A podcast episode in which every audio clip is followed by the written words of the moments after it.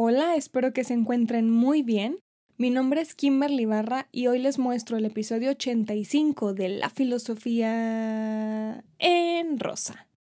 Si es la primera vez que escuchan este podcast, en este espacio les comparto experiencias desde mi profesión, la filosofía, aunado a mis lecturas para que nos demos cuenta que la filosofía vive en todas las personas. Este episodio es mucho más especial para mí que otros porque por tercera vez viene nuestra invitada favorita, Italia, licenciada en psicología, así que hoy vamos a platicar de muchísimos mitos, de lo que la gente piensa, de lo que la gente dice, de estudiar, trabajar y vivir, de la filosofía y del psicoanálisis. Hola a todas las personas que nos están escuchando, yo soy Italia Mascorro. En este episodio vamos a platicarles un poquito y vamos a improvisar también. Bien, pues antes de pasarnos al episodio de hoy, les recuerdo que pueden comprar mis dos libros, La filosofía en rosa en la tienda oficial lafilosofiaenrosa.com y Felicidad en la infelicidad en Amazon en el país donde se encuentren. Ahora sí, primero queremos comenzar este episodio platicando con ustedes sobre cómo fue nuestro proceso de estudiantes, yo de filosofía, Italia de psicología, en qué momento elegimos nuestra especializante, que en mi caso fue política. En mi caso fue psicología clínica. Y después de nuestros estudios, cómo fue el proceso de nuestra graduación, de escribir una tesis para titularnos como licenciadas, de actualmente estar trabajando en nuestras profesiones como trabajadoras independientes y hacia dónde vemos nuestro futuro en la profesión que tenemos. Esto no nada más es para personas que estudian filosofía o psicología y quieren estudiar psicoanálisis, sino para demostrarles que en realidad cualquier persona cuando tiene mucho esfuerzo eh, y disciplina y trabaja en lo que quiere, pues creo que la mayor parte de las veces sí se puede cumplir. Bien, pues primero les queremos platicar un poquito de qué es lo que hemos estudiado para que se den una idea y luego nos vamos a remontar al inicio de lo que fue nuestra vida como universitarias. Yo soy licenciada en filosofía mi tesis fue sobre política, actualmente me estoy especializando en filosofía política y estoy diplomada en la obra filosófica de Friedrich Nietzsche. En mi caso, yo estudié psicología en la Universidad de Guadalajara y dentro de psicología me especialicé en psicología clínica con un enfoque psicoanalítico y además soy practicante del psicoanálisis desde una perspectiva feminista. Bien, pues más o menos creo que con esto se pueden dar una idea de los enfoques que estamos trabajando. ¿A qué nos dedicamos Italia y yo? Bueno, pues particularmente en mi caso saben que tengo el podcast La Filosofía en Rosa, están escuchando. También doy conferencias como licenciada en filosofía en universidades que me invitan a trabajar. Tengo mis cursos particulares, Introducción a la Historia de la Filosofía y Filosofía Política. Vivo de mis libros La Filosofía en Rosa y Felicidad en la Infelicidad. Es decir, mi trabajo es todos los días estar leyendo, pensando para estar escribiendo cosas nuevas. Ahora dejo que Italia les platique un poco en qué trabaja.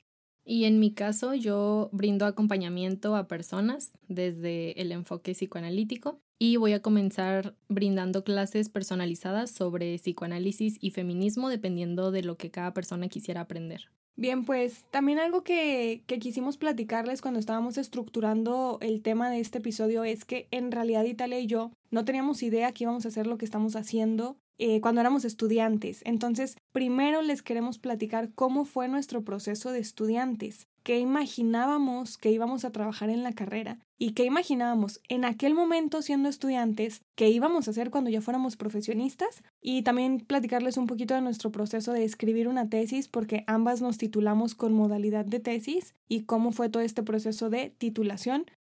Bueno, dejo que Italia les platique primero cómo fue su proceso estudiantil, luego les platico yo si estudian algo similar en las humanidades o en cualquier otra área, me parece que pueden sentir alguna similitud. Entonces dejo que Italia hable. Desde que yo entré a la carrera, siempre mi objetivo fue dar acompañamiento, dar terapia, ahorita le llamo pues análisis, pero siempre fue este mi objetivo y cuando comenzaron las clases me di cuenta que mi carrera, como en muchas universidades, está en el área de la salud. Entonces me parece que al plan de estudio de la carrera de psicología, al menos donde yo la estudié, le falta mucha perspectiva filosófica o mucha perspectiva de de ciencias humanas o sociales. Sí, porque justo en muchas universidades la carrera de psicología está en sociales y humanidades. Sí. En la facultad.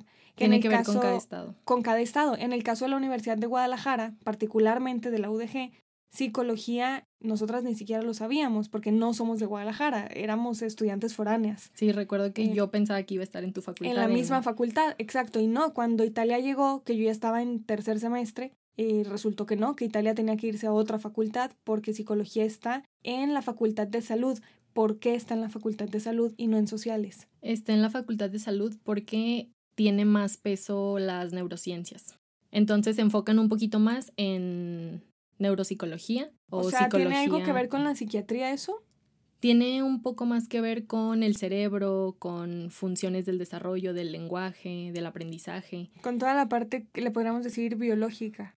Sí. ¿Te atreverías a decir biológica y crees que la parte de sociales y humanidades es un poquito más como cultural y de costumbres? Sí, totalmente. O sea, falta, falta mucho esta parte de humanidades, sociales.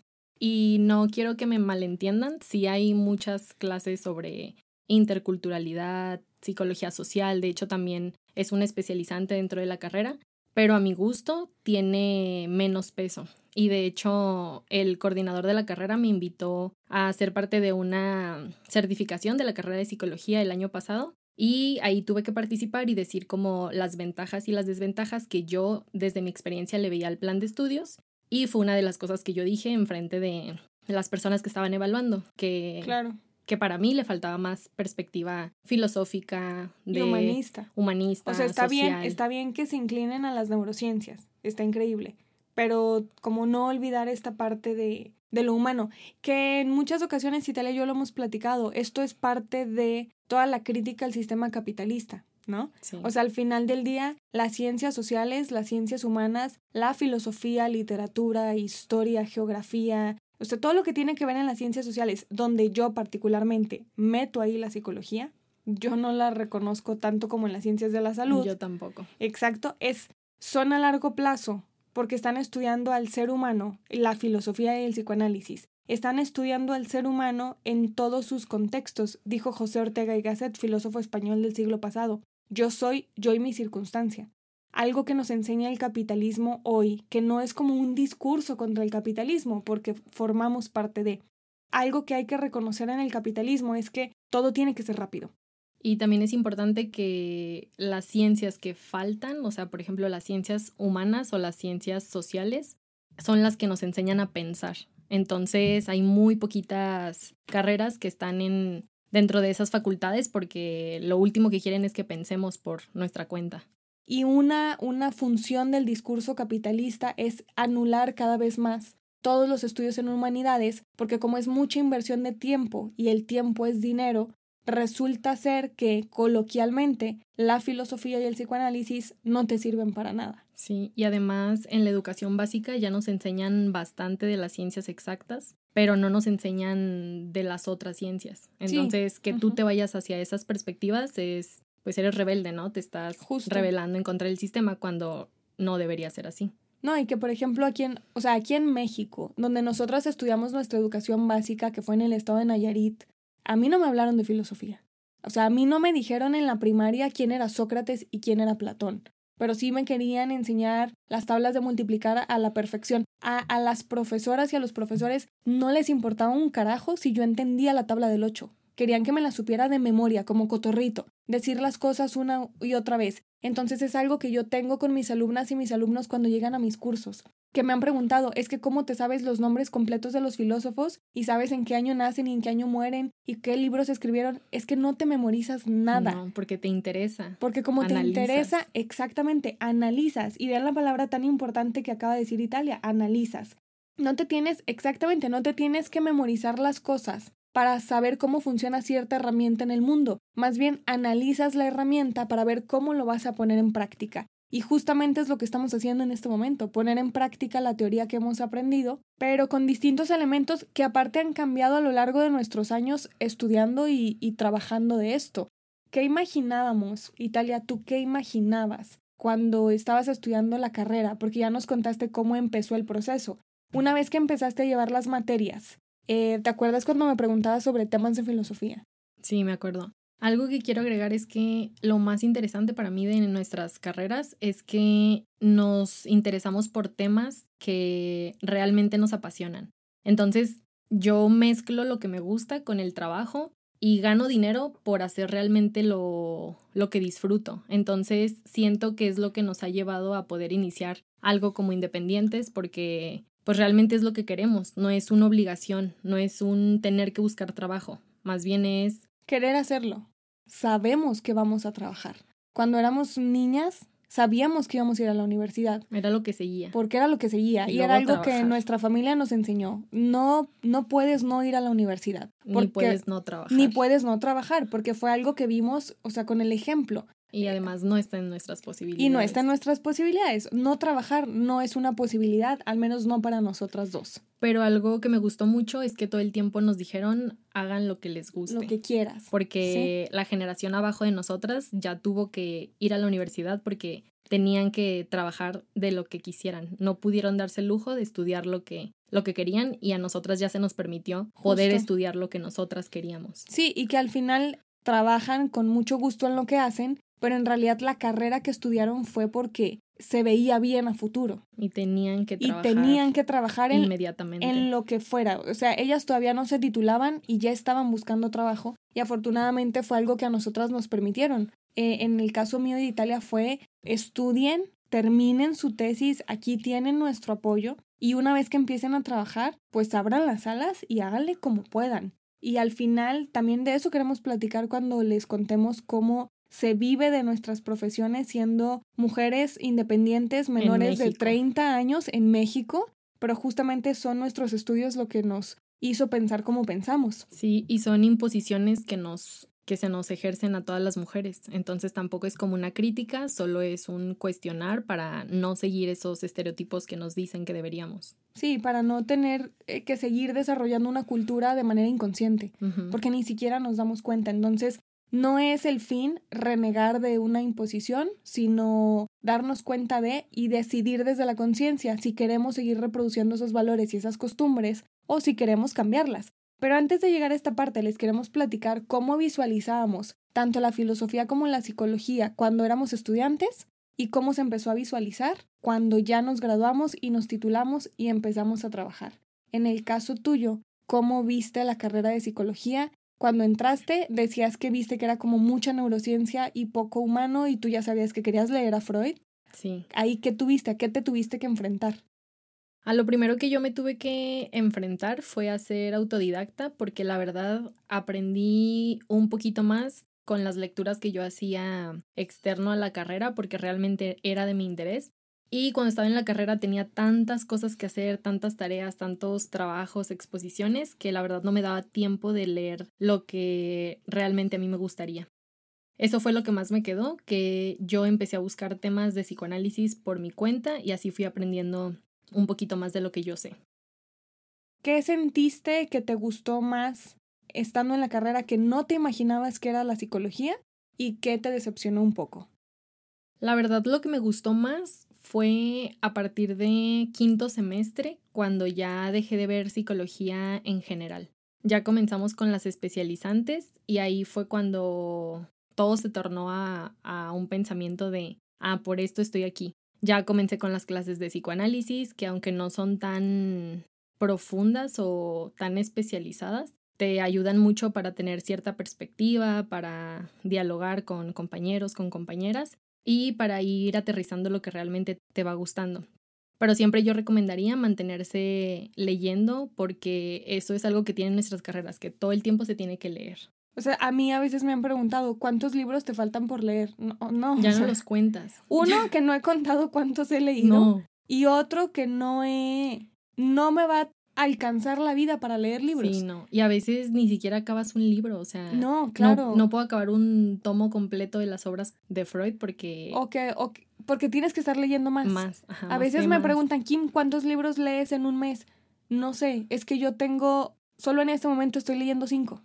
Van como en, en un desorden, porque en realidad nuestras carreras son siempre estar leyendo sobre temas que te interesen. Mi mentora, la doctora Keta, siempre nos decía eso, que Italia también la conoce y la ha aconsejado mucho en su profesión. Siempre nos decía eso, si a ustedes no les gusta la lectura, váyanse a otra carrera, porque el psicoanálisis y la filosofía son únicamente leer y leer y leer para posteriormente pensar y escribir. Sí, y algo importante que yo siento es que es un estilo de vida, o sea, es un modo de vivir la filosofía y el psicoanálisis. No es tener una hora nada más de estudio. esto es diario. Sí, y es hablar de las personas que nos conocen, sabrán que todo el tiempo estamos hablando de esto. De estos temas, justo. Sí, últimamente nos hemos puesto como esta barrera tú y yo, siento, de no estar hablando todo el tiempo de trabajo o de estudiar sí, es como... o de teoría, porque... Sí, o sea, como tratar de expandir los horizontes en, un, en un espacio más que, lo, lo, digo, social, ¿no? Sí, pero también si la gente nos pregunta, pues también estamos dispuestas a platicar. De hecho, nos encanta. Sí, o sea, si nos pero tratamos de no hacerlo tanto. En un café y nos quieren preguntar de nuestras carreras, nosotras estamos fascinadas, porque luego solo hablo de Shopee o de filosofía.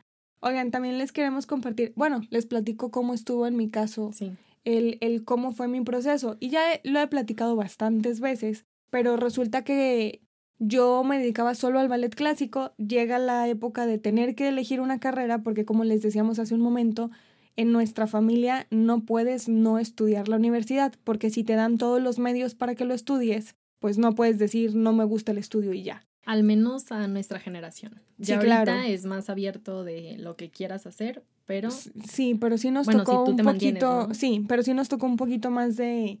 Pues de mano dura en ese sentido, en el que vas a ir a la escuela a estudiar. Ahí fue donde yo elegí filosofía. Pues aplico a filosofía porque, a ver, porque el nombre me pareció lindo. En realidad, esa es la historia. No la voy a romantizar, no lo voy a dramatizar y no les voy a mentir. Filosofía me pareció un nombre lindo. Voy, aplico, hago el examen, me admiten y cuando llego a mi primera clase de filosofía, no les voy a mentir, yo llegué a mi, al departamento y le hablé a mi mamá llorando y le dije, yo no quiero estar aquí, no quiero estar en Guadalajara lejos de mi familia, no quiero estar en la Universidad de Guadalajara estudiando filosofía, no sé qué es la filosofía, dijeron la palabra Nietzsche y no sé ni qué es eso. Entonces para mí, la verdad es que fue bien diferente el proceso. Fíjate que con esas historias que tú nos contabas, eh, yo, bueno, a mí no me pasó eso. Ajá. En mi, bueno, en la carrera de psicología, yo recuerdo la gente era como muy competitiva y eso me gustaba mucho. Como que todas las personas íbamos en la misma sintonía. Pero ya cuando llegué a la especializante de psicoanálisis, fue como, como llegar con gente, así como tú me lo contabas, de... Sí, de que ahí te abrazan el alma, ¿no? se sentía como que estabas en, en tu hogar. En tu hogar. Yo no sentí eso al principio la pasé súper mal y tú lo sabes, todo el primer semestre fue horroroso. Así lo puedo describir, porque yo no entendía nada. Me ponían a leer y es que yo leía una oración, una proposición y yo no sabía qué estaban diciendo ahí los filósofos. Sí, Pero me acuerdo que me platicabas para estudiar. Ajá, o sea, llegaba llegaba de la escuela y le hablaba a Italia porque Italia en esa época estaba en Tepic y yo en Guadalajara, pero yo lo usaba como un repaso y sin darme cuenta iba entendiendo la filosofía, Italia estaba, ajá, Italia iba comprendiendo cosas de filosofía y yo me quedé en la carrera porque dije, pues si ya empecé esto, lo voy a terminar. Sí, ya abrimos un buen debate, ya que las dos estábamos avanzadas en nuestras carreras todo el tiempo. Sí, justo. O sea, cuando la verdad es que la filosofía en mi caso se empezó a pintar de manera más linda, fue súper diferente ya la filosofía porque Italia me complementaba con sus estudios en psicología y yo le complementaba a ella sus estudios desde la filosofía. Entonces, más allá de que se opongan, siento que tienen mucho en común y se complementan. No, de hecho, hubo una época donde decíamos, es que estamos estudiando lo mismo. Pero de manera Pero práctica de manera y la otra de manera teórica. O sea, como que una, parece que una hace la teoría y otra la práctica. Hoy lo no lo, no lo vemos así. Sí, no, ya, lo Haces mucha práctica tú y yo hago mucha teoría. Pero en su momento sí fue como, ¿qué onda lo que estamos estudiando? Terminamos nuestras carreras y llega el proceso de titulación. Si quieren, platico yo primero esto, que me titulé antes por ser mayor. Sí, porque yo lo tengo tan reciente que sigo con algunos problemas. Sigue a flor de piel el sentimiento. Pues mi titulación la verdad es que fue bastante agradable y fue bastante, mi proceso como tesista fue maravilloso por una mujer maravillosa que amo mucho, que es la doctora Queta, mi mentora, Enriqueta Benítez. Y la verdad es que ella fue una mujer súper paciente conmigo. Me mandaba los libros que tenía que leer y no era como lee y a ver qué entiendes. Me decía tienes que leer y busca estos conceptos, nos vamos a reunir en un café, lo vamos a platicar, te voy a ir dando la guía. Empecé a escribir mi tesis y yo me tardé mucho leyendo, pero la escribí como en cuatro o cinco meses. Y entonces cuando llegó el proceso de mi examen de titulación, ella estuvo a mi lado. A mí me tocó titularme en pandemia, entonces fue todo virtual. Yo tuve cuatro sinodales en mi examen. La verdad es que no voy a decir comentarios malos, pero como no tengo buenos, no diré algo más al respecto. Fue un examen placentero en el sentido en el que yo pude responder a todas las preguntas que me hicieron y la Universidad de Guadalajara da los títulos muy rápido. Muy rápido. Las personas creen que no, pero No, mi título llegó en dos meses y el tuyo en uno, ¿no? Algo así. Uno y medio. Uno y medio y mi título en dos meses. Ese fue mi proceso de titulación. Yo escribí una tesis sobre ética y política desde las teorías de los filósofos Aristóteles y Michel Foucault para poner como esa ese contraste entre un filósofo clásico, entre un filósofo antiguo como Aristóteles, exponiendo la ética, y del otro lado puse la teoría política del filósofo francés del siglo pasado, Michel Foucault, que es el filósofo que estoy trabajando actualmente. Italia, tu proceso de titulación, lo que quieras compartir. Mi proceso de titulación, la verdad, fue un recorrido como muy bonito porque yo realmente dije, ¿de qué quiero escribir? Realmente me empecé a cuestionar qué era lo que realmente yo quería saber, saber indagar, y, dedicarme porque es un trabajo de investigación que no solo queda a nivel licenciatura, sino que planeo continuarlo en mis estudios posteriores. Pero mi proceso entonces fue básicamente yo ser como muy autodidacta hasta que por fin logré encontrar a mi asesor de tesis. Y mi tesis fue una tesis hermenéutica que se titula De la ausencia, el viraje en la mirada de Sigmund Freud hacia el psiquismo de la mujer. Y algo que me parece muy bonito es que la hermenéutica es como abrir diálogos con el contexto pasado y el contexto actual sin una crítica como tan fuerte o tan destructiva o, refutando, sino que tomando en cuenta todo. La contextualización, ¿no? Lo que dijo tal autor o tal autora en aquella época. Sí, es como tener un hoy puedo, justo, como con el autor. Es traer a la vida nuevamente a los autores. Sí, pero desde una perspectiva actual. Y con más herramientas con la que podemos pues ver más cosas que en aquel tiempo no se podía percibir. El hecho de que hoy tengamos tantos conocimientos es por gente que en su momento dio un aporte. Es un privilegio estar en esta época y ya tener todo ese conocimiento para crear nuevo. Y hablando de hacer como práctica con todo esto que estamos leyendo, les queremos hablar ahora de nuestro proceso laboral, porque yo al menos no me imaginé que iba a trabajar en lo que trabajo que la filosofía me iba a dar la capacidad de independencia económica en una cuestión tan, tan, tan compleja como son las costumbres de la cultura mexicana en el siglo XXI. Pero la cuestión es trabajar en ciencias sociales, en ciencias humanas, como es la filosofía, el psicoanálisis, en un país como México, que sabemos estadísticamente que no se lee como en otros países, siendo mujeres menores de 30 años, donde no estiras la mano para que papá te dé una tarjeta de crédito, donde no naces y creces con la cultura de te vas a salir de esta casa con un vestido blanco. Porque tú no puedes. Porque tú no puedes hacerlo sola. En México hay dos maneras de ver la superación de una mujer. O te mantiene tu papá toda la vida y tu papá te acostumbra a que te tienes que casar y después te va a mantener tu esposo. Sí, o eres prostituta. Y esto tiene que ver con temas que estudio yo desde el feminismo, como las relaciones de poder entre los hombres, cómo los hombres se relacionan entre ellos a partir de hacer objeto a las mujeres. Esto no es una crítica a los hombres, es una crítica al sistema en el que nos hemos desarrollado. Sí, y además, bueno, entiendan que cuando nos referimos a hombres es porque el patriarcado usa a los hombres como títeres para ejercer cierto, poder. No es a un hombre en, particular. Entonces, curiosamente y sin darnos cuenta, las dos terminamos trabajando el poder y la dominación. Solamente que Italia desde el psicoanálisis. Y el feminismo. Y el feminismo y yo hacia la política. Pero trabajamos el maldito mismo concepto, dominación y poder.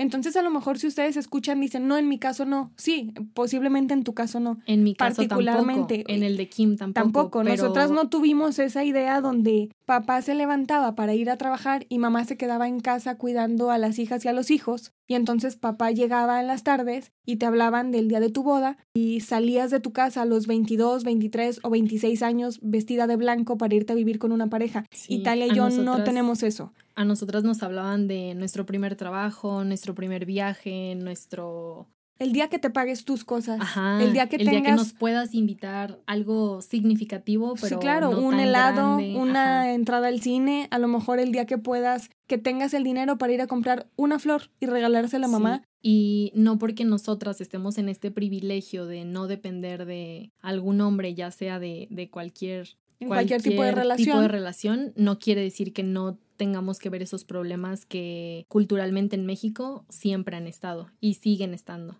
Simplemente nosotras lo hemos decidido por las experiencias que nos han dado nuestros procesos de independencia como mujeres, donde sí observamos con la práctica que en México está este discurso. Y a lo mejor también en su país, si no viven en México, lo identifiquen así. La mujer crece con la idea de salirse de su casa vestida de blanco para casarse y la mayor parte de las veces la va a mantener su esposo porque lo que sabe es que la mantiene su papá. Entonces, una vez que su papá la mantiene, se va a salir de su casa, va a compartir hogar con un esposo y claro, sí va a empezar a trabajar. Pero cuando ya tiene hijos o hijas, empieza a disminuir su carga laboral porque tiene que cuidar a, a sus bebés. Sí, y también es demasiada la carga que se le impone a los hombres al tener que hacerse cargo de una familia. Por ejemplo, Sí, la cuestión de que proveer. independientes, es mucha responsabilidad. Yo no me imagino estar manteniendo a, A otras tres personas. Ajá, es demasiado. Entonces es mucha carga también racional, física, sino emocional para un hombre que E desde pequeño e no se dan inconsciente, que desde pequeño son cargas que yo me pregunto, ¿algún hombre dice, oye, ¿y si yo no quiero esto? Pues por supuesto, porque si hay es. mujeres que ya no queremos los estereotipos o las costumbres de nuestra familia o de la sociedad, pues me parece a mí que también los hombres tienen este derecho a, a preguntarse, Así es. Y también hay de cargas a cargas. Por ejemplo, que el hombre tiene una carga en la que le dicen que él puede con todo, que es independiente y que se le da la seguridad de, pues si quiere lo puede. Y la mujer tiene la carga de ser dependiente. Entonces, claramente hay una desventaja hacia la mujer.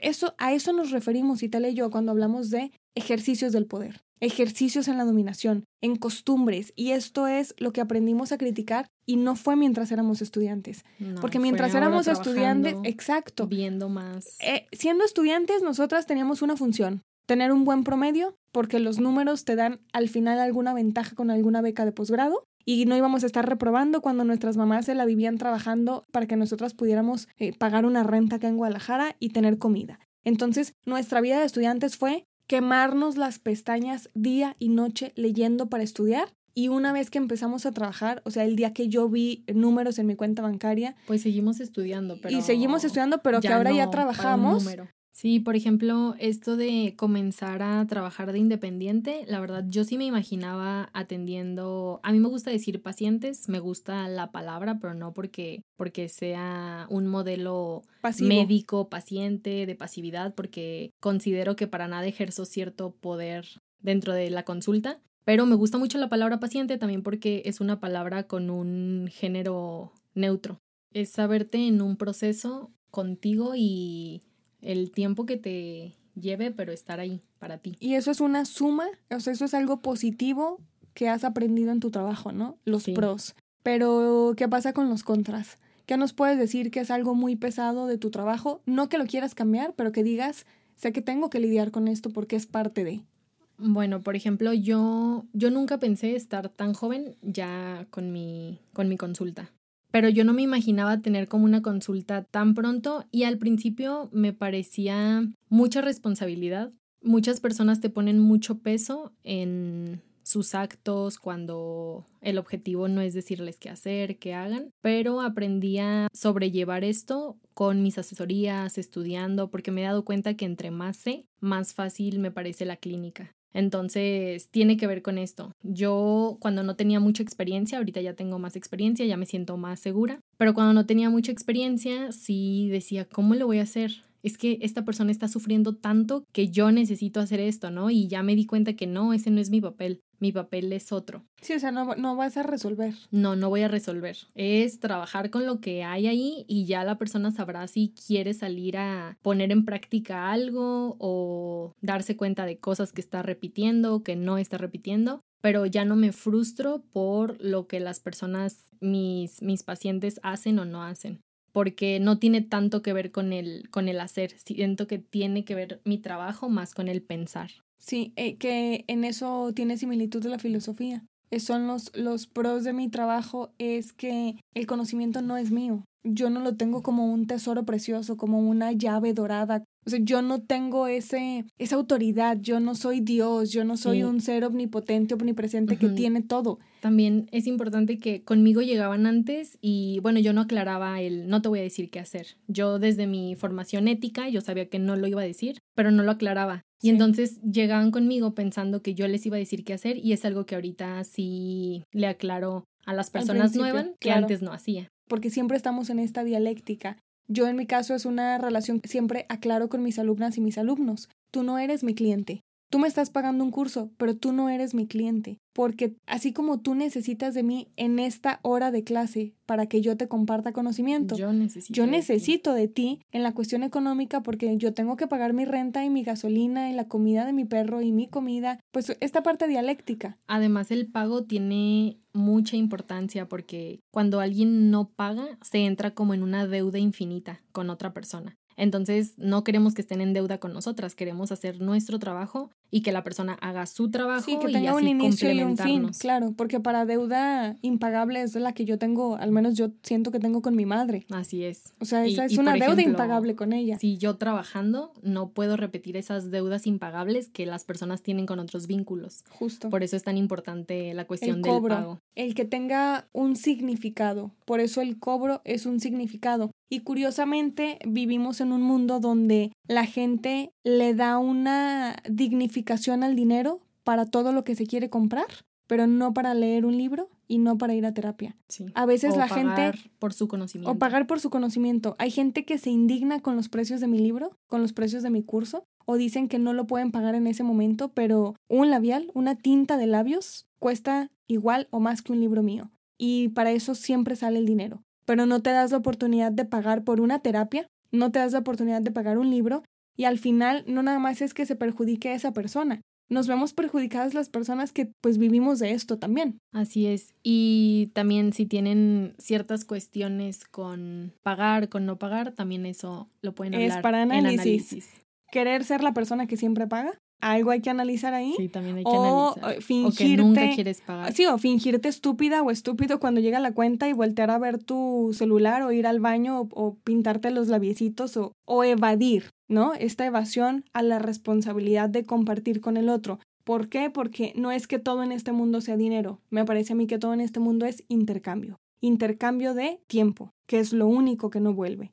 Entonces, si ante todo trabajo de la vida que lleva una inversión de tiempo, se espera una remuneración económica, pues resulta que para las ciencias sociales también, porque nuestros libros cuestan dinero. Y hay mucho trabajo. Es algo que, que queremos profesionales de la psicología, de la filosofía, a veces no se dan cuenta, pero trabajo nosotras o sea, comprobamos que trabajo sí hay. Claro, como somos independientes, nosotras no tenemos ni un jefe ni una jefa que nos diga para tal día, a tal hora necesito esto. Es cuando se nos da la gana pero se imaginarán que eso implica que nos presionamos mucho para que nuestro trabajo quede no nada más bien hecho, sino en tiempo y en forma. Sí, y también son horas de trabajo las que nos la pasamos leyendo y estudiando. Justo, eso, es una inversión. Nuestros días son eh, trabajar aquí desde nuestra casa estudiar desde nuestra casa. Italia y yo no tenemos aguinaldo, Italia y yo no tenemos vacaciones pagadas, Italia y yo no tenemos puentes. La quincena y yo. Sí, ¿qué quincena? ¿Cuándo es quincena? Nosotras nunca hemos tenido otro trabajo porque desde que nos titulamos nos dedicamos a esto.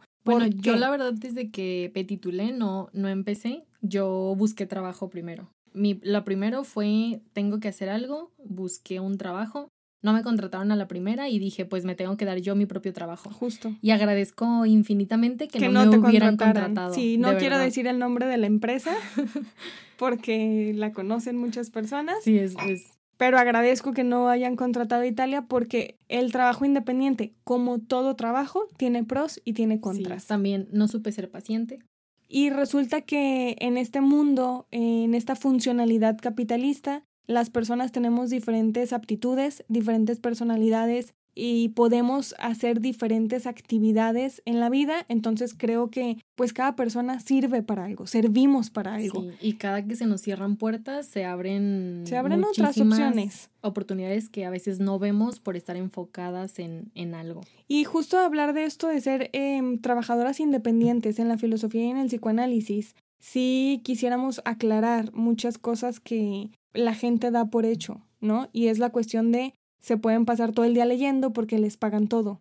A Italia a mí no nos pagan nada desde que terminamos la universidad. Y esto es importante aclararlo para que también sepan que sí pueden. Claro que no todas las personas, porque no, se puede dentro del privilegio que tienen, pero hay mucho trabajo dentro de la filosofía del psicoanálisis y realmente si se enfocan y les apasionan estos temas, no lo dejen porque sí se puede y si tienen alguna duda también nos pueden contactar y a mí me ha contactado mucha gente, oye, ¿cómo, cómo le hago para trabajar en retorno psicoanalítico? Y les digo, ah, pues es mío. Ah, mira, yo comencé así, hago esto, hago lo otro y puedes hacerlo tú también. Claro. Entonces también está abierta como esa puerta hacia con nosotras de que necesitamos más profesionistas que quieran y les apasione hacer su trabajo. Les apasione su trabajo, porque a mí también me han escrito estudiantes de filosofía. Kim, es que ¿cómo conseguiste que una editorial te firmara tu libro? A mí no me lo pagó ninguna editorial, soy escritora independiente. Yo no estiré la mano y mi familia me dio todo el dinero para imprimir un libro. A mí me costó, y tú lo sabes muy bien, me costó un año de trabajo y ahorros. Si yo hubiera tenido el dinero, yo saco mi libro en un mes. Pero me tardé más de un año porque no tenía el dinero y no se lo iba a pedir a mi familia. Esa cuestión de trabajar está tan, me parece a mí, tan sensible en las redes sociales, porque cuando una persona sale y habla del trabajo, o es una soñadora que viene y dice creer y querer es poder, o es una persona privilegiada que fácilmente va a decir, pues yo me dedico a lo que quiero y sí se puede porque su familia le mantiene, pero no es nuestro caso. Y esos discursos nos venden, que solo vas a llegar a, a tener si vienes de esa familia. Si vienes de familia económicamente alta, o si compartes tu vida y entonces en tu matrimonio por arte de magia se va a resolver el problema, cuando a ver, hay que ser realistas, ese privilegio lo tiene que el 5% de la población en el mundo. Y como nos mantienen en ese discurso, pues nadie se anima a trabajar de independiente, a trabajar independiente cuando sí es posible. Que yo también he dicho, pero no toda la gente puede ser trabajadora independiente. Sí, tampoco. Porque se necesitan instituciones y se necesita que alguien esté en la parte de la administración educativa, de la administración de salud, de la administración de la alimentación de la administración agrícola, o sea, se necesitan también personas empleadas para desarrollar parte del sustento del mundo capitalista y una parte también necesita el trabajo independiente que es lo que hacemos nosotras. Pero actualmente hay mucho trabajo independiente y mucho y trabajo muchas opciones y las personas no no, lo, hacen o no lo explotan tanto. ¿Por qué? Justamente por esto que decimos, porque, somos víctimas del discurso. Y porque no hay discursos que te digan que sí se puede y cómo lo estás haciendo. Y es con constancia y disciplina todos los días. Claro, porque el primer discurso que te van a decir es querer es poder. Es que manifiéstalo. O consigue un trabajo. La vida no, no funciona así. Querer no es poder. Tú si te acuestas todos los días y sueñas con algo y lo decretas, no se va a dar nomás porque lo sueñas. Es de trabajo, es de disciplina, es de mucha perseverancia y de mucha paciencia. Entonces el trabajo actual, ahora que Italia lo diga, pero a mí me parece que es 95% trabajo y disciplina y 5% talento. Un día a la vez. Literalmente, si tengo una meta en un mes, si tengo una meta en un año, hacerlo, trabajar un poquito todos los días casi todos los días yo, bueno, y ya después hablando con Kim, le pasa lo mismo, que terminamos muy cansadas. ¿Por qué estoy tan cansada si no hice tanto? No hice tanto.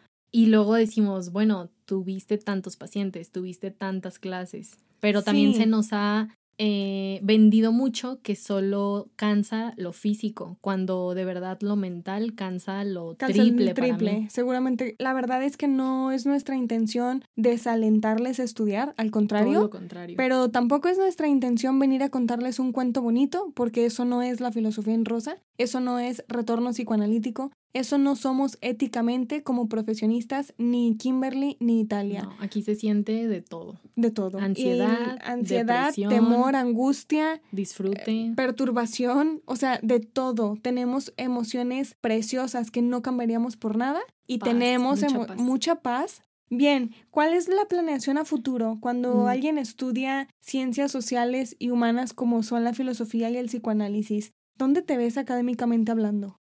Yo académicamente hablando me veo haciendo investigación. Solo que ahorita quise pausar un poquito mis estudios porque creo que necesito más experiencia, más vida, más lecturas para poder hacer una muy buena tesis de maestría. Porque si entro ya a la maestría, tendría que escribir ya mi tesis y creo que me falta muchísima perspectiva. Sí. Y quiero conocer más para, para hacer algo mejor. Sí, yo en, en ese sentido puedo decir que siento exactamente lo mismo. Yo sí me veo como una mujer de 50 años, si los llego a vivir. No sé, me imagino como con canas, arrugas, mis lentes, con un maldito libro en las manos. Siendo académica. Siendo académica. Sí, o a sea, mí me gusta mucho la academia. o sea, que digan de que, ay, ahí va la doctora Ibarra. Y yo Sí. como que me agarren mis alumnas y alumnos en los pasillos para compartirles ya investigaciones propias. Sí, y esto nosotras lo tenemos como muy romantizado. Sí, la verdad. esto de la academia nos gusta mucho, pero son intereses personales, no quiere decir que es lo que tienen que hacer. Sí, Cada definitivamente. quien va no. abriendo su propio camino, pero a mí me gusta mucho esto de, No, y que de la academia, de la investigación, cómo vamos a llegar Justo. a cambiar la teoría,